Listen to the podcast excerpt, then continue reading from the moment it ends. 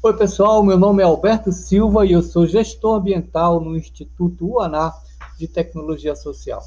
Bom, hoje no nosso podcast a gente pretende falar sobre o Dia da Água. A água é um recurso natural, abundante, essencial para a existência da vida na Terra. Isso todo mundo já sabe, né? O planeta Terra também é construído de uma extensa, enorme, mas enorme mesmo massa d'água. E a essa massa d'água a gente chama de hidrosfera. Em números, a gente pode dizer o seguinte: 71% do planeta está ocupado por essa grande massa d'água. Bom, desses 71% dessa massa, 97% estão essencialmente nos oceanos, portanto, água salgada imprópria para o consumo humano. Resta então 3% em água doce. Essa sim pode ser por nós consumida, né? para subsistência, no caso beber, plantar, cozinhar, lavar e etc. Agora, disso que resta desses 3%, 2%, é, ou seja, dois terços disso daí tudo, está congelado nas geleiras e no gelo eterno. Já não tão eterno assim, nos digam os permafrost, né, que estão começando a derreter. Bom, então restou para nós apenas 1% disponível da água que está no planeta. E aí, esse 1% também está tá disposto da seguinte forma: é, águas subterrâneas, como o aquífero, o aquífero Grande Amazônia, que é o maior do mundo, né? Nos mais diversos cursos d'água no planeta, fala dos rios, Rio Amazonas, Tigre, enfim, vários, vários rios pelo planeta inteiro, e também na água retida na umidade do ar, da qual a gente vai falar um pouquinho mais adiante.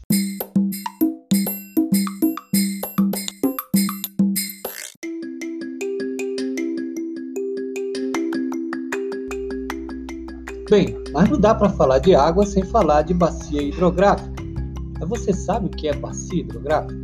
Bom, bacia hidrográfica é a área ou região de drenagem de um rio principal e seus afluentes.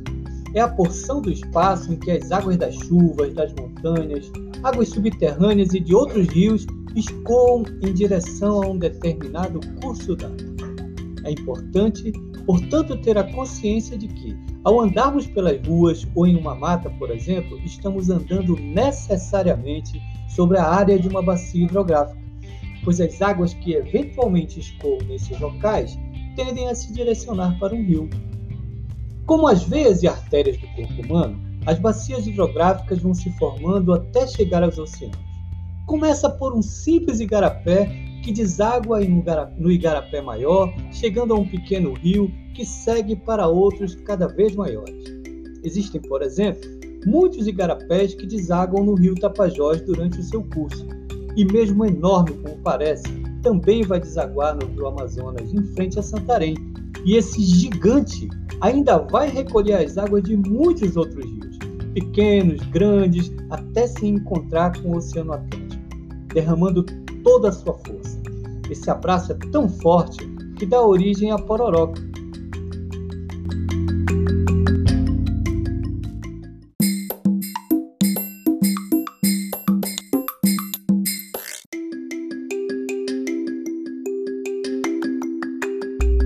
Agora chegou a vez da gente falar sobre ciclo hidrológico. Ciclo hidrológico é o processo de movimentação da água pela natureza. O fenômeno é importante para a manutenção da vida no nosso planeta. Imagina que a água está nos rios e oceanos em estado líquido. Aí vem o sol e o vento e a transformam em vapor, que vai subir e se transformar em nuvens.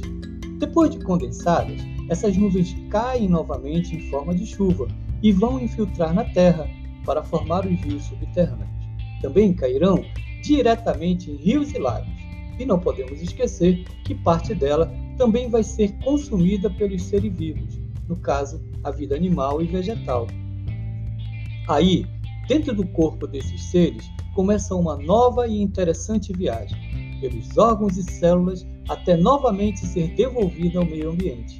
Isso acontece através dos órgãos excretores ou da transpiração, dando origem a um novo fenômeno importantíssimo, a evapotranspiração. É tanta água evaporando dos corpos de todos os animais e dos vegetais que assusta. Para nossa conversa ficar mais, simples, vamos falar apenas das árvores. É importante saber que uma árvore adulta é capaz de transpirar até mil litros de água por dia. Se a gente pensar em quantas árvores existem na floresta amazônica e multiplicar isso por mil, com certeza você começa a entender por que chove bastante por aqui.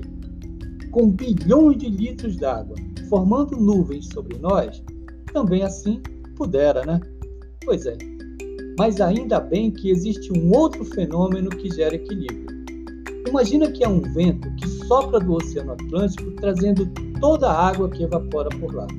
São os ventos alísios. Olha que água.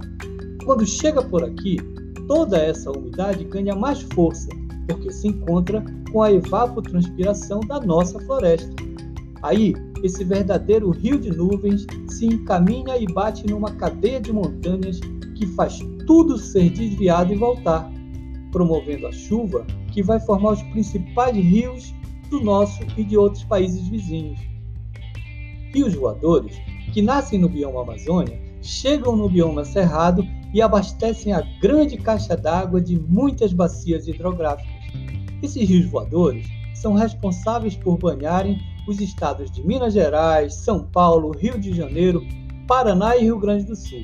E é lá também que nascem rios como o Araguaia, o Tocantins, o São Francisco, o Paraguai, o Parnaíba, o Gurupi, o Jequitinhonha e Haja Rio, os quais, sem ele, seriam desérticos. Os rios voadores, com seus bilhões de litros d'água, é um grande irrigador do planeta e essencial para a nossa sobrevivência.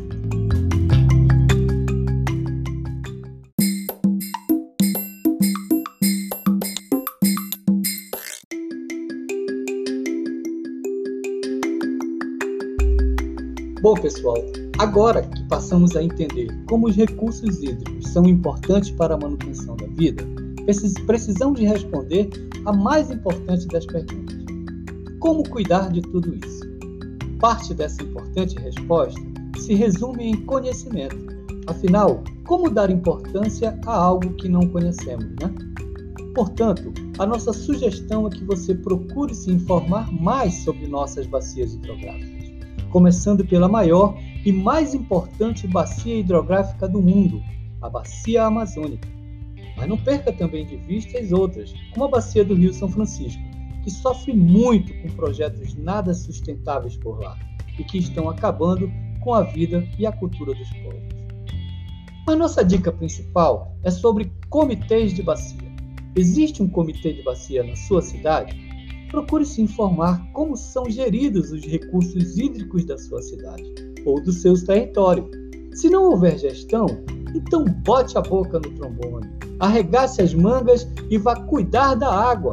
Afinal, se água é vida, então é a sua vida também e das futuras gerações. Se você acha que não é tão importante assim e que na frente da cidade passa um rio que parece não ter fim, então, deixa eu te dizer que o mercúrio dos garimpos e grande parte dos produtos usados nas lavouras estão transformando enormes rios em poças de lama, cada vez com menos vida e mais tóxicos. Pesquise sobre o desastre ambiental no Rio Doce. Depois reflita sobre as repercussões. Sua cidade tem um lixão a céu aberto? Então, qual a posição desse lixão quanto à bacia hidrográfica? para onde a água da chuva leva o chorume produzido lá. Não só a parte que escorre por cima, mas também a que vai ser infiltrada até o lençol freático. Afinal, é o mesmo lençol que alimenta os poços das comunidades do entorno. Hum, será que o vizinho pegou aquela meningite? Será que aquela hepatite que deu na família da rua lá de cima é de água contaminada? Se pergunte também quanto paga pela água consumida aquela empresa de refrigerante ou as indústrias da cidade e para onde seguem os rejeitos produzidos por lá.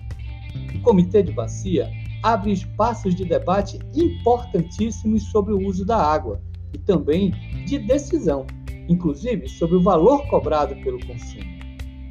Nós, do Instituto ANA de Tecnologia Social, queremos te ajudar nessa reflexão por isso, disponibilizamos esse assunto em nosso Facebook e te indicamos excelentes artigos para ser pesquisado na internet. Se você veio até aqui comigo, então já comemorou muito bem o Dia da Água, aprendendo e fazendo muitos planos para ser o protagonista de um mundo mais justo e igualitário. Afinal, a natureza não disponibiliza os serviços ambientais para esse ou aquele, e sim para todos nós. Um forte abraço e até a próxima!